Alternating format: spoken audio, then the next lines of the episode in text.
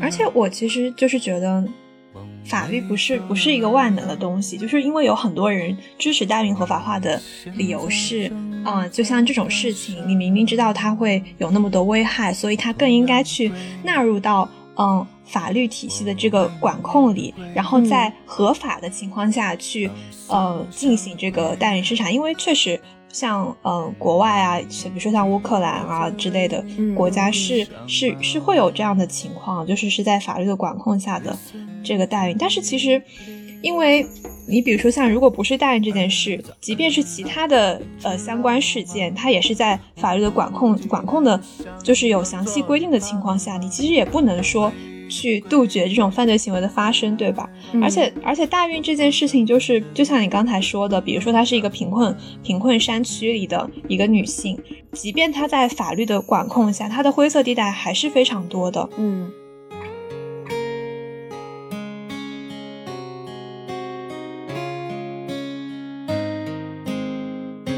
我感觉其实这个问题到最后，可能更多的是一个。经济问题吧，就像我们现在已知的很多非婚生的，呃，母亲都是女明星，就是他们直接要面对的问题就是要自己去抚养这个小孩。那我觉得对于这个问题来说，那么女明星她们可能，呃，在经济压力上会减小很多，呃，所以我觉得就是我们。必须承认一个问题，就是我们不能在社会的价值观上去进行呃大范围的引导和鼓励，嗯，和尊重个体的选择是完全两码事。就是非婚生育，它只是一种个人的选择吧。然后如果说它既不伤害他人的利益的话，那么就与道德无关。我觉得更不是一个违法犯罪的行为。所以就如果你愿意去做的话，就也是可以的。同样的规律。我未谋面的鬼脸。嗯，我就觉得生育观它绝对不是不仅仅是女性的生育观，就是它应该是父父母双方的。嗯，就是，但是我觉得对于很多男人来说，他们除了提供精子以外，他们一不参与生，二不参与养，就是生育观对他们来说好像是无关紧要的。我觉得对于大多数男生来说，他们可能。就是在考虑要不要生孩子这件事上，想的肯定不会有女生那么多，对，因为他可能觉得，如果说我想要有一个孩子，除了提供精子精子之外，那我可能只要给这个家庭提供一个良好的经济条件，嗯，这件事就结束了。而且就是即使是啊，有的男性他的经济状况不那么好，他也说也会想说，呃，拥有一个孩子，嗯，所以我我是觉得，我如果再找到一个。呃，就是有相对比较成熟生育观的另一半之前，应该是不会考虑这个问题。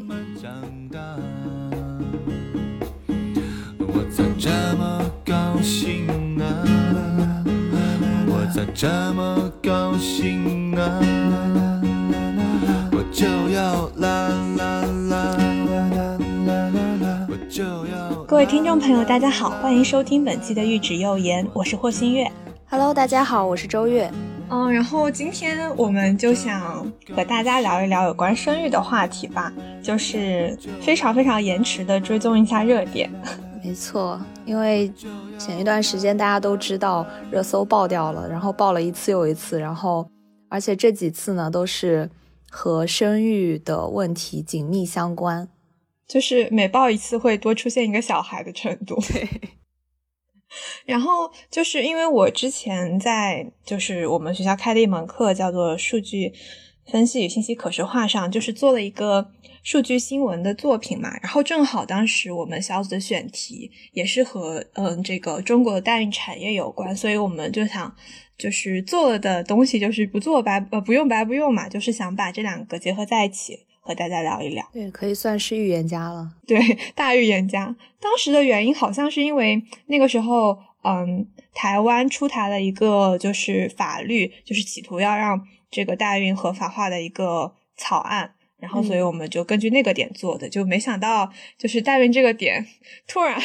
又火起来。其实它一直算在国内是一个比较。灰色而且不太透明的领域，而且其实挺普遍的，只不过没有被闹到就是像郑爽这个咖位，所以就直接被大家放到台面上来讲。嗯，他就是这个话题，像隔三差五可能就会出现在大家的视野里。嗯，是的。但是之前好像都没有，呃，上升到这样一个高度和这样的讨论量。嗯，是的。那其实这一次大家的讨论也大多数都是在探讨为什么我们不能让代孕合法化，以及为什么有人支持代孕合法，就是主要的集中在大家对于一个道德方面的探讨吧。对，而且这种道德方面的探讨，就是你会发现，如果就郑爽郑爽这件事情来说的话，你会发现大家就是大家对对郑爽的抵制，就是有一部分人是因为啊，他是本来就不支持代孕合法化的，而另一部分人会觉得啊，就是郑爽她弃养的行为是的，更更加是没有道德底线。就是你会发现，大家表面上看上去都是在抵制郑爽。但是他们的初衷和出发点是不一样的，对，就是其实张恒在这件事情里已经呃隐身掉了，就比如说不太重要。对对对，如果大家真的是嗯都非常的反对代孕这件事情本身的话，那张恒实际上在他们俩最初选择代孕的时候，这个事情是双方的行为，但是最后呃张恒的这个在代孕方面的责任已经没有什么人去追究他了，然后大家都只是在抵制郑爽而已。对，是的，而且就是这个事情已经发展到不是就是普通的我们观众啊也好，就是粉丝啊也好去抵制郑爽，而是它上升到一个官方的层面，就是会说广电啊，因为郑爽她作为一个公众人物，就是她的代孕的这种行为，就是是违反公序良俗，然后没有道德底线，所以就是会抵制她，然后不让她在。媒体上有就是发声的机会，嗯，就是其实我觉得这个，嗯，就是大家包括他抵制他的原因，也是集中在一个道德层面上去考虑的，嗯，就是我们可能更想去从法律方面去探讨一下这个问题。对，没错，就是罗翔老师呢，他其实之前有说过一句话，是如果自由不加限制的话，那么一定是会导致强者对弱者的剥削。我联想到之前看到过的一个。呃，案子就是呃，霍姆斯大法官在十九世纪的一个，他其实是一个劳动纠纷案件，然后提出过一个非常有名的反对意见。那个案子当时是。讲呃，就是十九世纪的时候呢，面美国的那个面包业发展很快，但是他们面包面包师的工作环境非常恶劣，然后每天需要去劳动的时长也非常长，所以当时纽约州就出台了一个叫做《面包房法案》的这样一个法案，然后要求呃去规定一个比较良好的工作环境以及一个不能超过十小时的限额工作时长，但是那个叫呃洛克纳的人他就。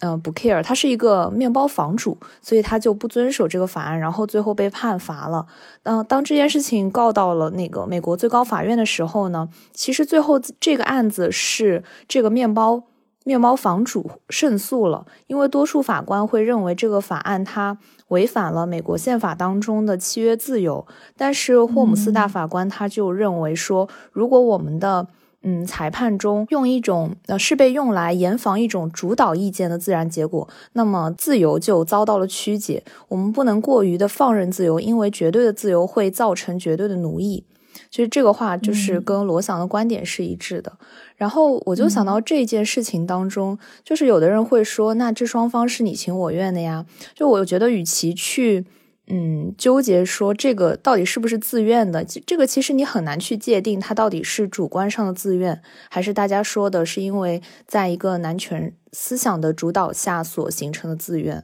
也有人会去说，就是你你现在不愿意去代孕，是因为钱给的不到位。就如果说给你十个亿，你会不会干这件事情？但是这些这些话实际上是。对我们这些就是从来不会去考考虑代孕的人说的，嗯，你如果把这个事情代孕了，对你，你把它放到一个贫困山村，或者说我们现在有的地方把它叫做代孕村，那真正的情况是一个富人说我出十万块钱，有没有人给我代孕呢？那有的人会说我只要八万我就能生，然后有的人说我只要五万，甚至还会有人说那我只要两万块钱，我还给你生男孩。就 是这个看起来都是双方资源的结果，但是如果说没有一个呃法律的管控的话，这种绝对的自由就会变成绝对的奴役。对，而且我其实就是觉得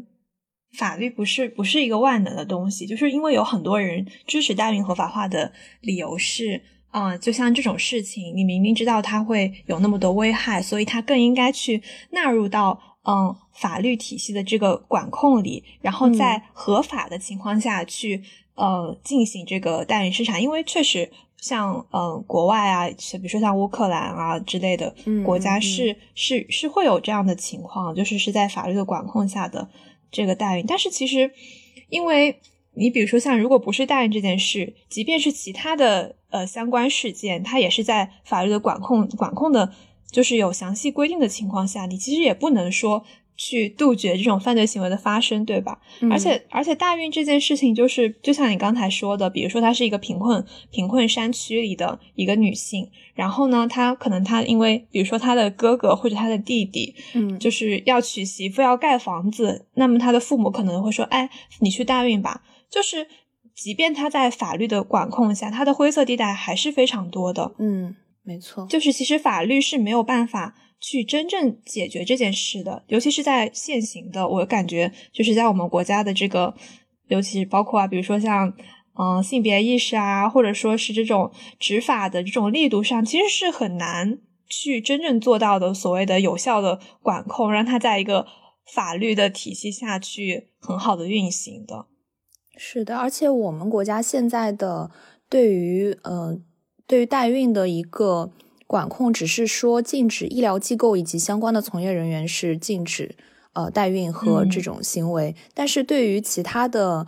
呃机构来说，实际上是没有明确的这个规定的。也就是说，他如果不归这个卫生部门管理的话，他就不受这个法律的制裁。对，而且就是有一个问题是。因为我们之前做那个数据新闻，就是看了很多相关的这些嗯法律文献啊之类的，就会发现我们确实是明令禁止，在法律中明令禁止不允许就是这种代孕行为的发生，嗯但是我们并没有给出他一个如果有这样的行为会有怎样的处罚额度，并并不是有这样一个，因为比如说像呃如果你犯了强奸罪，那么可能刑法里会规定，就是你的情节对应着。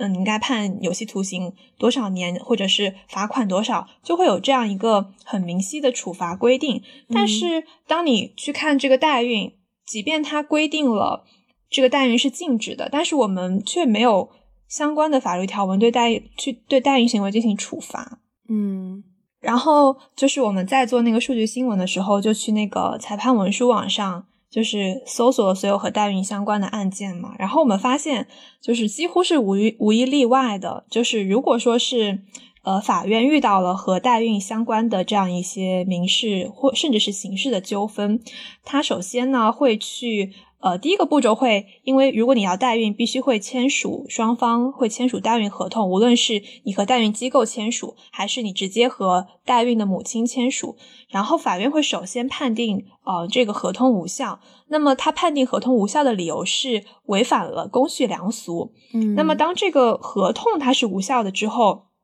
就会经常有比如说，嗯，想要代孕的那对夫妻发现代孕不成功。那他想要拿回自己当初给这个代孕母亲或者给这个中介机构的钱，嗯，然后一般法律会判，因为合同无效，所以这笔交易是不合理的、不合法的，所以他其实是真的会让那个中介。把这个钱全都还给那对夫妻，嗯，然后往往那对夫妻会在此基础上说啊，你还要赔偿我精神损失，然后并且在还还我本金的基础上，按照利率也还给我。然后呢，这个时候法院就会说啊，因为你这个确实是双方的行为，虽然说这个合同是无效的，但是你们双方确实是达成了这样一种想要就是进行代孕的这样一个约定，所以说你额外的要求，比如说你想要按照银行利息去拿回你本金的利息，包括赔偿你的精。神损失费，这个就是法院就不会进一步判的，就是你就会发现，当这个合同无效之后，它其实追根溯源还是回到一个道德层面的这个公序良俗上，所以说它其实是按照一个合同法以及这个公序良俗的问题再去解决代孕的问题，就是其实没有针对专门代孕的嗯这样一些条款和依据吧。对，就是他，呃，他好像是在对这两方的行为已经，他默认这两方本身的这个目的都是合理的情况下，来对他们的这个结果进行判定。就是其实他本质上，比如说他禁止代孕的话，却没有取缔这个代孕机构，或者说没有对他，呃进行一些处罚的措施。对，是的。而且就是因为这些代孕机构，它注册公司的时候会就是有一些名名目叫做呃什么生育医疗咨询啊，对对，就是什么移民咨询啊，就是会用这样的名目去注册公司，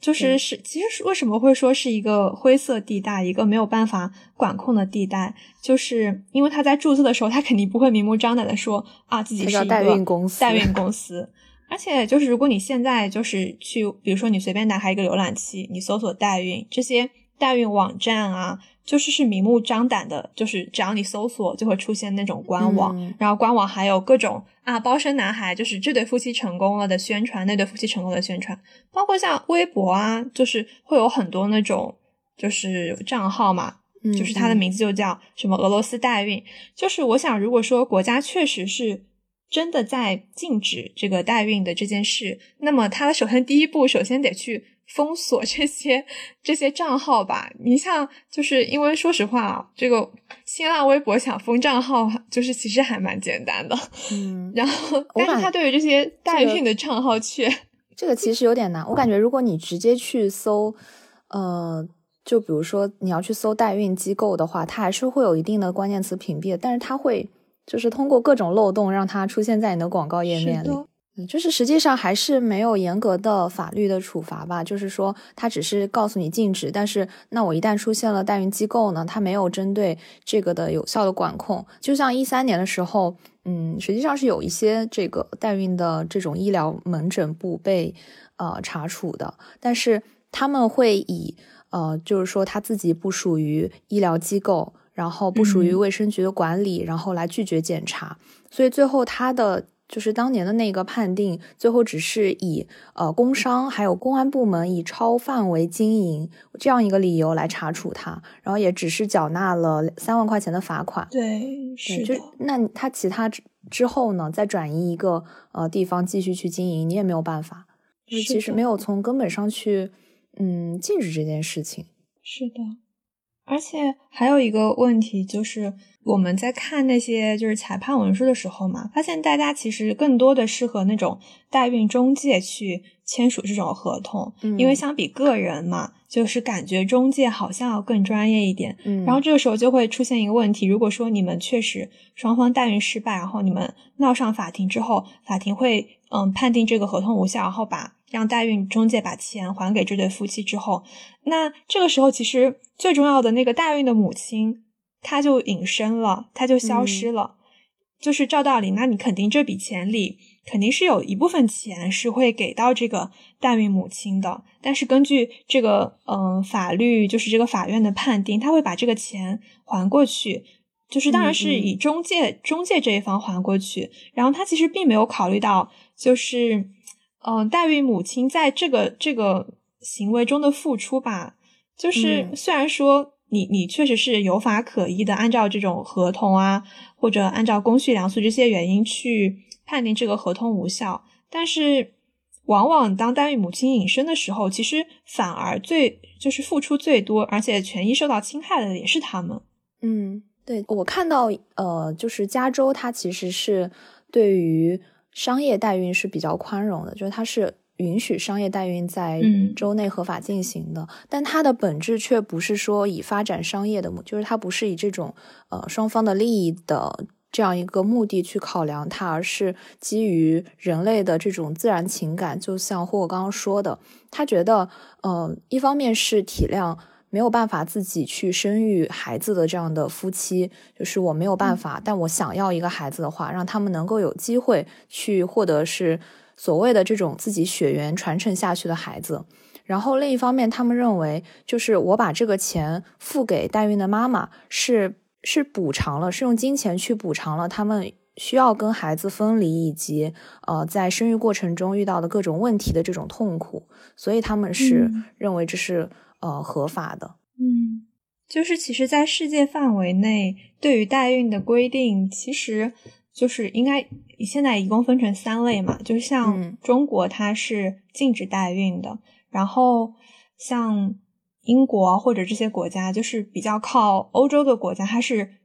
仅仅允许志愿代孕，就是是一种不存在商业关系的，比如说啊，我和你是朋友或者是怎样，然后你这对夫妻因为自己无法生育，那么我作为志愿者，我不收你的钱，就是出于这种私人的情感或者是其他的方式，我来啊，我来就是代孕。嗯，然后还有一个就是就是放的比较管控不是那么严格的，比如说像美国、像乌克兰是允许商业代孕的，就是。分成这三种，但是总体上来说，就是全世界范围内还是禁止代孕占的占的是最多的。嗯，但我比较想知道，就是这个志愿代孕的话，它怎么去界定呢？就比如说，我跟官方跟政府说，我们两个人是朋友，然后我愿意为他代孕，但是实际上我们私下有这种金钱的交易呢？对的，这个就是。很难说清楚，就是会有这样的情况。我说我是你的朋友，然后那即便我是你的朋友，然后我帮了你生，我帮你生了一个小孩，那你会不会又是通过金钱的方式，比如说给我买营养品，或者说对营养费，或者是我这段时间，因为我我要怀孕嘛，那我本来的工作就是我没有办法工作，那我这段时间因为不能工作而少挣的钱，你是不是也要给我？就是。嗯，因为我我感觉他允许志愿代孕其实是选择了一种，嗯，比较折中的方式。但是说实话，因为这个东西也是非常难以界定，他在具体执行的时候也会给商业代孕提供窗口。对，也会给商业代孕提供窗口。嗯，对于刚才我说的，就是加州他们嗯允许商业代孕的这样一个点，就是第二个部分关于。嗯，用金钱来补偿代孕妈妈他们的这种痛苦的话，呃，我是觉得，如果你直接去取缔掉它的话，那它根本就不会存在这种痛苦的呃根源。再返回到第一个点的话，其实是很多人会想要去支持代孕的一个点，就是对于那些没有办法生育的夫妻，那他们就不配拥有孩子吗？如果说不让代孕合法化的话，是不是也侵犯了他们的生育权？那关于这个点，霍霍你是怎么看的？嗯，就是我觉得对于生育权，嗯，就是其实其实你想要保证你生育权的一个方式，就是大家觉得可能代孕是一个方式，但是它其实还是存在一种符合，比如说就是以中国为例的话，符合法律规定的一种方式，就是就是其实卫生部是批准了一些可以进行人类辅助生殖技术的这种医疗机构，然后。呃，如果你有需要，你是可以到这种人类辅助生殖医疗机构去实施这种辅助生殖的手术。但是，就是我们国家就是有一个问题，就是因为因为你如果想要代孕的话，最大的原因是因为不孕不育。嗯，然后呢，但实际上我们国家所批准的这种可以提供的、可以提供这种人类辅助生殖技术的医疗机构，其实是根本供不应求的。嗯，所以说。大家就会转而去寻求代孕，而且我觉得，嗯，大家寻求代孕还有一个原因，就是觉得好像大家周围，因为他肯定就会有一些听到别人代孕了成功了的渠道，然后他会去选选择代孕，就是这些成功的例子会让他觉得，哎，我感觉去那个医院做好像没有什么成功的例子啊，让我听说，但是我身边的人就是知道有这样代孕成功的例子，就是。他们可能甚至都不知道会有医院，就是合法合规的医院能够提供这种人类辅助生殖技术。嗯，而且确实，如果说你本身是不具备生育能力，或者说存在一些疾病的话，然后像试管婴儿这样的呃技术，其实成功率并不是特别高。但是他们会觉得代孕的话，我是让另外一个人来进行这样的生育，其实他们会觉得成功率是呃打包票的。对。嗯，然后我的观点的话是会觉得生育权这个东西实际上是一种消极的权利，它并不是积极权利。就是呃，这个东西就是我们在法律上所有的权利是分为积极权利和消极权利两类的。那积极权利就是说，呃，法律规定你要做的事情，你就必须要去做。比如说，法律规定了我们要按照这个信号交通信号灯的提示去开车。那如果说你坚持要在红灯亮起来的时候去呃行驶的话，你就会被罚款。嗯，但是生育权它作为一种消极权利的话，更多是一种自由权，也就是说，当你想去生育的时候，别人是不可以呃去干涉你的这种意志和权利的。但是它并不是说，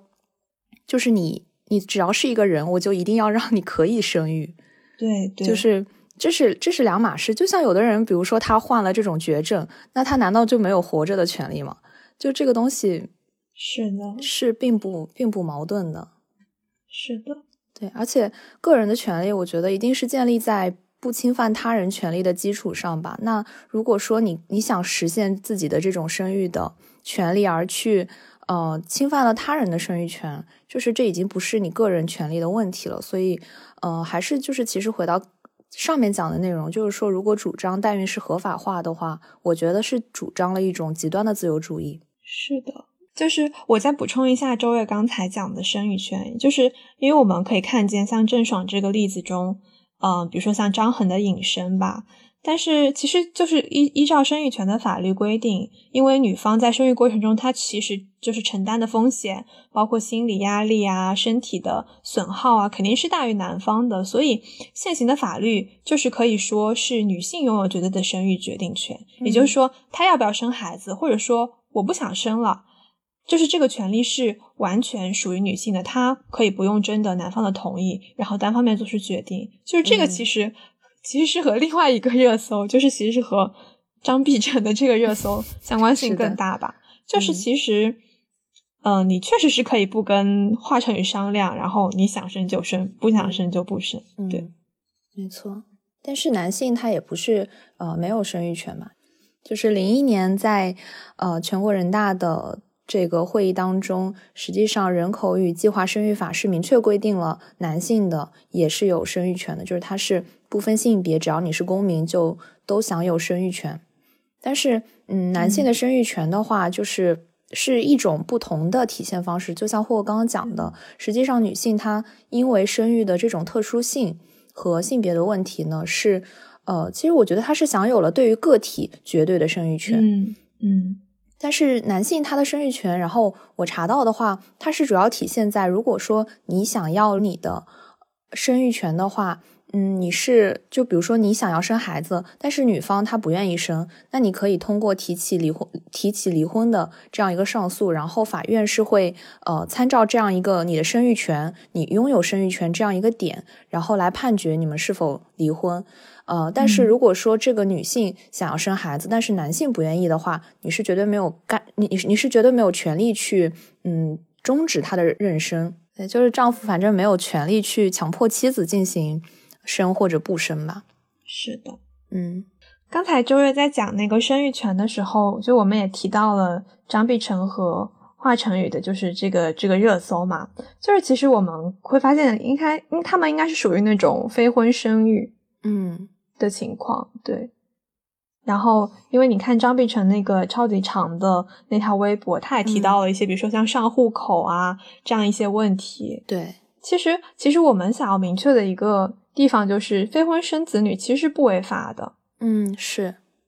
但是不违法，它并不等于我们也提倡它，就是这两个事情是完全不矛盾的。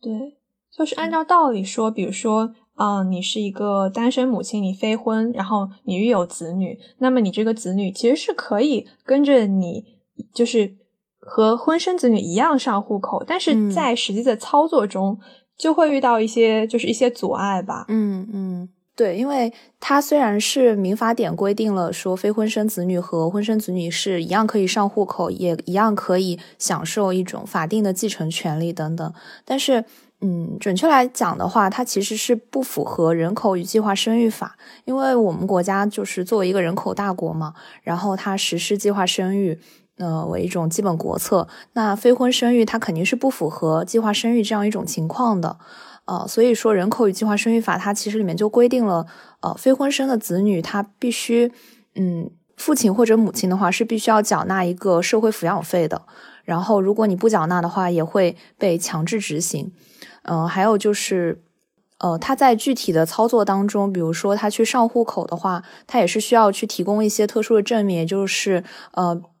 要么你是呃丧偶啦，或者说你的这个。嗯，男方不愿意去，不愿意去承担他相应的责任，以及不愿意认这个孩子等等，就是他整个的这个操作，并没有像他在民法典里规定的，他可以上户口那么简单。然后他在享受，比如说这种法定继承的权益的时候，也需要去呃进行一些相应的证明和操作流程。对，所以其实嗯，并没有那么容易吧。而且我觉得他其实从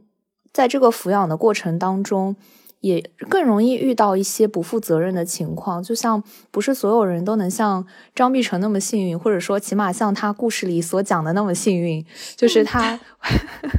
对，就是他回来之后，然后。呃，男方就非常高兴的接受了这个孩子，然后大家非常开开心心的一起，呃，共同养育、承担责任。嗯，就是更多的这种单亲的妈妈，或者说非婚生的呃母亲，会承担更多的抚养的压力和经济的压力。嗯嗯，还有一方面，我觉得是来自于社会层面的伤害吧，就是大部分的非婚生育的子女。可能他们还是在不是在双方父母的期待之下出生的，然后这个可能会带来很多的原生家庭的问题，包括社会会给予他们怎样的一些异样的眼光啦，呃，和一些不同的看法，嗯，就都可能会对孩子的心理造成伤害吧。还有就是，我觉得就是已婚的妈妈他们。在工作中，呃，能不能如期的，就是享受到自己在孕期、产期还有哺乳期的权益，我们都很难去保证。那更不要说未婚的妈妈，她们是否能够呃承受住这样的，就是一些不公的待遇，还有一些异样的声音，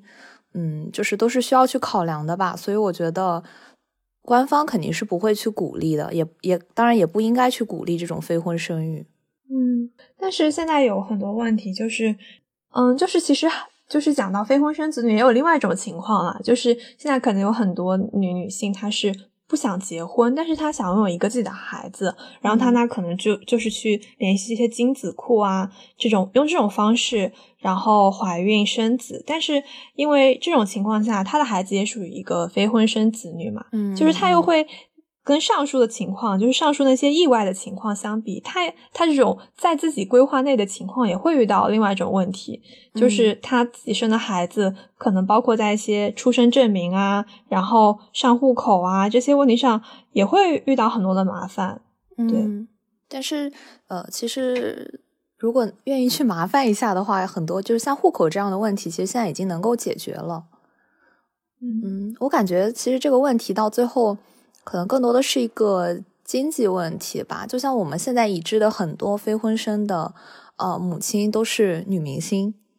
就是他们直接要面对的问题就是要自己去抚养这个小孩。那我觉得对于这个问题来说，那么女明星她们可能呃在经济压力上会减小很多，呃，所以我觉得就是我们。必须承认一个问题，就是我们不能在社会的价值观上去进行呃大范围的引导和鼓励，嗯，和尊重个体的选择是完全两码事。就是非婚生育，它只是一种个人的选择吧。然后如果说它既不伤害他人的利益的话，那么就与道德无关。我觉得更不是一个违法犯罪的行为。所以就如果你愿意去做的话，就是也是可以的。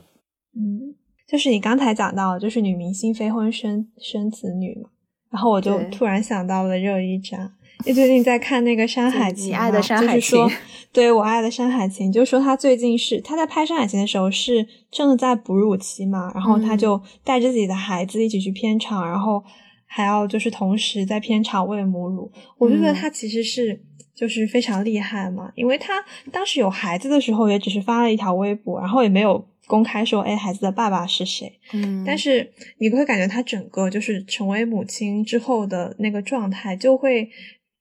反而让人觉得他很自由那种感觉，就是还是很厉害的，能够做出这样的就是这样的决定吧，然后承担这种嗯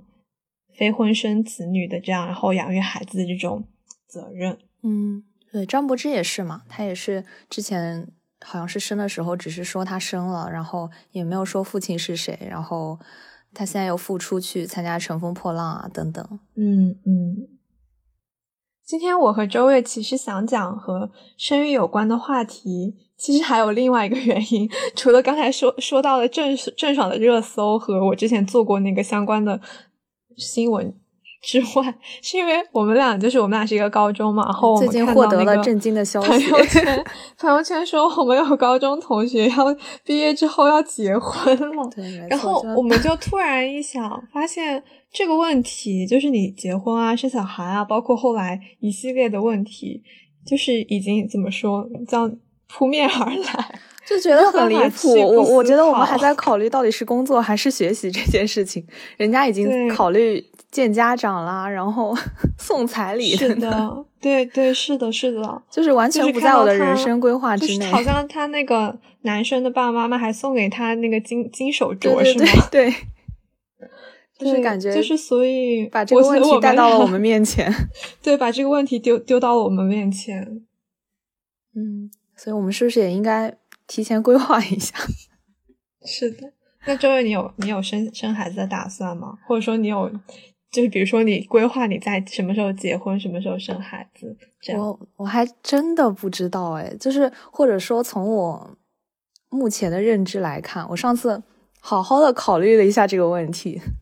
然后我觉得我现在的这个认知状态的话，我觉得我暂时是不会的，或者说目前很长一段时间内是不会的。嗯，嗯我觉得第一个点吧，就是我上次看到黄执中的一个微博，我觉得很有意思。他就是说，呃，我们在自己的这个成长过程当中，就是到了最后，实际上都是在自己去照顾自己，所以就会有了一个非常脆弱的。就是所谓的童年时期，然后正因为那个时候我们很小，然后也不能照顾自己，所以别人才会嗯无条件的对我们付出，然后让我们体会到一种无条件之爱。但是，就是虽然我知道不是每个人都会在童年的时候呃经历过这样的感受，但是实际上，嗯，就从起码的吃喝拉撒，然后衣食住行的角度，都会或多或少的是这样的一个呃状态吧。然后正是在这个过程当中，我们才学会了怎么去照顾自己，然后学会怎么样去建立起一个人生观、价值观，还有和身边的一切去建立一个良好的关系。然后我觉得，也正是因为有一些小孩他没有得到这种无私的爱，在长大之后吧，才会或多或少的面临一些嗯生存或者说心理的问题。然后我们也会叫他是原生家庭的问题。所以我觉得我现在还没有能力，也没有做好准备，然后要去做一个为别人 无私奉献的人。就是我也不知道我什么时候能够做好这种准备，然后那个时候的状态是怎么样的。就是这个是可能是我现在没有办法去呃想象的一个问题。然后第二个点是，嗯，我就觉得生育观它绝对不是不仅仅是女性的生育观，就是它应该是父母双方的。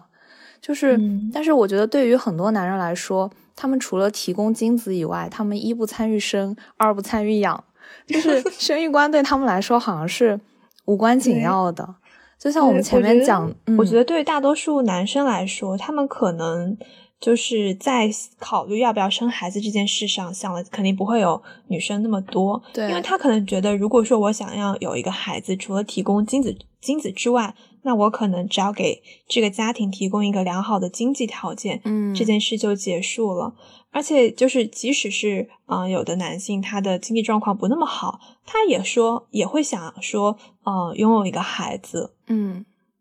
是的。所以就像上面讲的那个非婚生的问题，我其实一直觉得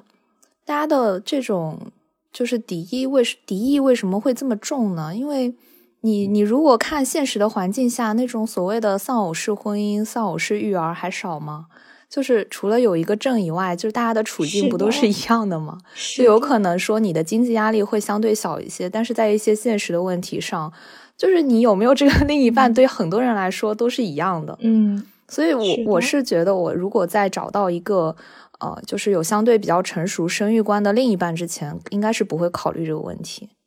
嗯嗯。我觉得就是因为，如果作为一个男性，他在生育这个问题上，他付出的比较少，所以他也就更能轻易的去做出这个决定。嗯，是的，因为觉得，嗯，反正好像我只要努力赚钱，然后我就可以拥有一个孩子，就会这个事情会被简化成一个很简单的事情。就是很多人可能觉得我可以拥有一个孩子，对，对我可以拥有，但那我为什么不拥有呢？是的，反正也不需要付出什么太多的努力。是的，其实对我来说，我真的也有很认真的考虑过这个问题。嗯，我觉得如果可以的话，就是如果确实能够遇到一个，就是比如说在生育观上也很成熟，然后那我可能会选择结婚生孩子。但是这件事呢，但是这件事能遇到这件事，我本身又觉得很不切实际，对男人非常绝望。嗯，是的，就是。就是就是杨丽说的那种感觉，我很喜欢男人，但是我真的觉得很难遇到，就是不是想要冒犯，而是陈述事实。嗯，对。那还有其他原因吗？然后其实我就是我原来其实还蛮坚定，如果你一两年前问我，我既不会结不既不会选择结婚，也不会选择生小孩。嗯，但是。我最近就是，比如说我看到了像，比如说像热依扎，然后之前我还关注一个博主叫 Alex，绝对是个妞。然后我会看到她，其实就是她在一个比，就是她的她的父母双方，就是她自己作为母亲和她的老公作为父亲，他们是拥有一种很成熟的一些规划啊，包括对于孩子的教育方面，就是达成了一种嗯约定吧。然后你就会觉得好像那也还不错，就是也是可以就生小孩。如果是在这种情况下，压力也不会那么大。而且就是让我比较惊奇的是，就是有很多很多年轻的女生就是不想生孩子，是就是因为确实生孩子对于母亲身体本身的伤害会很大嘛。嗯，对。但是然后我我看到了她看到了她和热依扎的事情，我觉得。确实伤害很大，但是这个恢复情况也确实是因人而异。对，因人而异。对，是的。所以很难说。对，很难说。就在没有遇到的情况下。对，前两天看到一个微博，也忘了具体内容是什么，而而是说，就是嗯，如果一个女生决定生孩子，那她在这个，呃，就是她和她老公，就是这个两性关系里面。他肯定不是在一个非常以理性的且就是那种理性经纪人的视角去衡量这个维度，而是更多的是在一种感性、在情感层面的考量。在这种情况下，他才会去做出这样一个啊，我觉得我可以就是生一个孩子，然后组成一个这样一个三个人或者是甚至四个人的家庭。嗯，因为。就是说实话，因为如果是一个母亲，她生孩子，那她和孩子之间确实是具有一种无与伦比的亲密关系吧。就是这种亲密关系，呃，是非常难能可贵的。嗯，就是就是有的时候他们的想法可能是，嗯，我可以付出这种生孩子的代价，比如说像身体上的损伤，或者说是这个职业生涯的影响，但是我想用付出我付出的这些东西，呃，去。换取我和我这种有血缘关系的孩子这样建立的这样一种亲密关系吧。嗯，对，所以我感觉就是我那天看到一个呃帖子，就是说为什么现在的年轻人或者特别是年轻女性越来越不愿意生孩子了，就可能会是刚才霍霍讲到的那个问题，就是我们要付出更多的时间和精力在这件事情上，而且可能会造成你，比如说你会丢工作啦。然后你的这种职场的性别不平等问题等等，就是他他觉得他会所想要付出的这些东西，可能和他最终可以获得的，嗯，或者说情感上的这种纽带吧，就他觉得是划不来的，嗯，就是他不愿意去付出那么多的东西来建立这种情感联系，所以他会不愿意生，嗯，就是。我觉得还有一个问题是，比如说像我们现在这个年纪，肯定会把就比如说个人的职业生涯，包括就是嗯职场的发展这些问题看得非常重要。对对。那就是会出现那种情况，就是你可能到了三十多岁的时候，你的职业也稳定了，或者你也有积蓄了，然后那个时候你觉得好像我更需要一种亲密关系，因为我当时就是我之前的实习，然后被要求。拉片就是拉韩国综艺的时候，嗯，就会发现，就是我看了一个韩国的综艺，叫做《相亲茶房》，就发现里面很多就是女性，就是她的长得也很好看，然后这个职业素养也非常高，然后学历也很好，然后你就会发现，可能是因为在不同年龄段，大家所想要追求和面临的问题是不一样的，嗯，所以说更多的年轻女性是不会。决定就是，比如说像结婚啊、生孩子，不在她目前的考虑范围内。包括我也是这样想的，但是就是这个问题也有可能会随着时间而变化吧。嗯，但我刚刚有在想一个问题啊，就是在你说到我们现在，呃，越来越多的会去觉得，就是可能相对于结婚或者说生孩子这件事情来说，我们要追求自己的事业，或者说追求自己的人生价值是更重要的。嗯，但它为什么是不可以兼得的呢？就是其实是不是我们也走到了一种企业或者说社会给我们下的套里面？对，就是正常情况下，如果在一个福利制度比较健全，然后企业，嗯，比如说像放产假啊，而且是给就是男女双方都放的话，其实这个问题是可以解决的。但是，但是我们我们就是怎么说呢？如果从现实上来说，我们好像真的没有办法去逃避，就是去服从这种不够健全的，包括职场环境啊也好。就像那个就是在采访里面经常提到的那个问题，就是说我们不会去问男性一个企业家，或者说你你是如何平衡家庭和事业的。对，嗯。但是我也在想啊，就是我们如果说越来越多的年轻女性她更加的不愿意去生孩子的话，是不是会助推这种趋势？是的，就是你想生，那总有人不愿意生。对我之前看到过一个。就比如说，比如说，我想我是一个女生，我想辞职，然后那个 HR 不让我辞职，就是好说歹说说啊，你在这个呃组项目里面的任务非常重要，你的表现非常好。然后，但是当那个女生说出啊，我想要回去调养身体，准备生小孩，HR 就立马放手了，你就会觉得。你知道他辞职可能只是因为不想接受九九六，嗯，他确实是想离职，然后但是他说出这样的理由，我们也非常能够理解他为什么说出这样的理由。但是就是也有人会说啊，你不能这样说，因为你这样说会给之后的就是去工作的女性造成更多的压力。但是这其实是一个非常两难的情况。嗯，就想到当时听那个随机波动是去年吗？关于代孕的那一期。对，然后它里面不是说到，就是有一些大的企业或者公司会给里面的女性高管去，呃，付她的那个冻卵的手术的费用。嗯嗯。就实际上说，从公司和企业的商业角度来说，它的这个回报是要比让这些女高管去生孩子要来的高得多的，所以他们会愿意去付这笔费用。是的。哎，回到了不止工作，突然并入了我们的栏目。好，那我觉得我们今天其实就聊的差不多了。然后最后还是用呃黄志忠老师的一句话结尾吧。然后就是尊重每一个不生的理由，才有生育自由。也希望我们都能够达到精神和生理上的生育自由。没错子，那谢谢大家，谢谢大家，拜拜。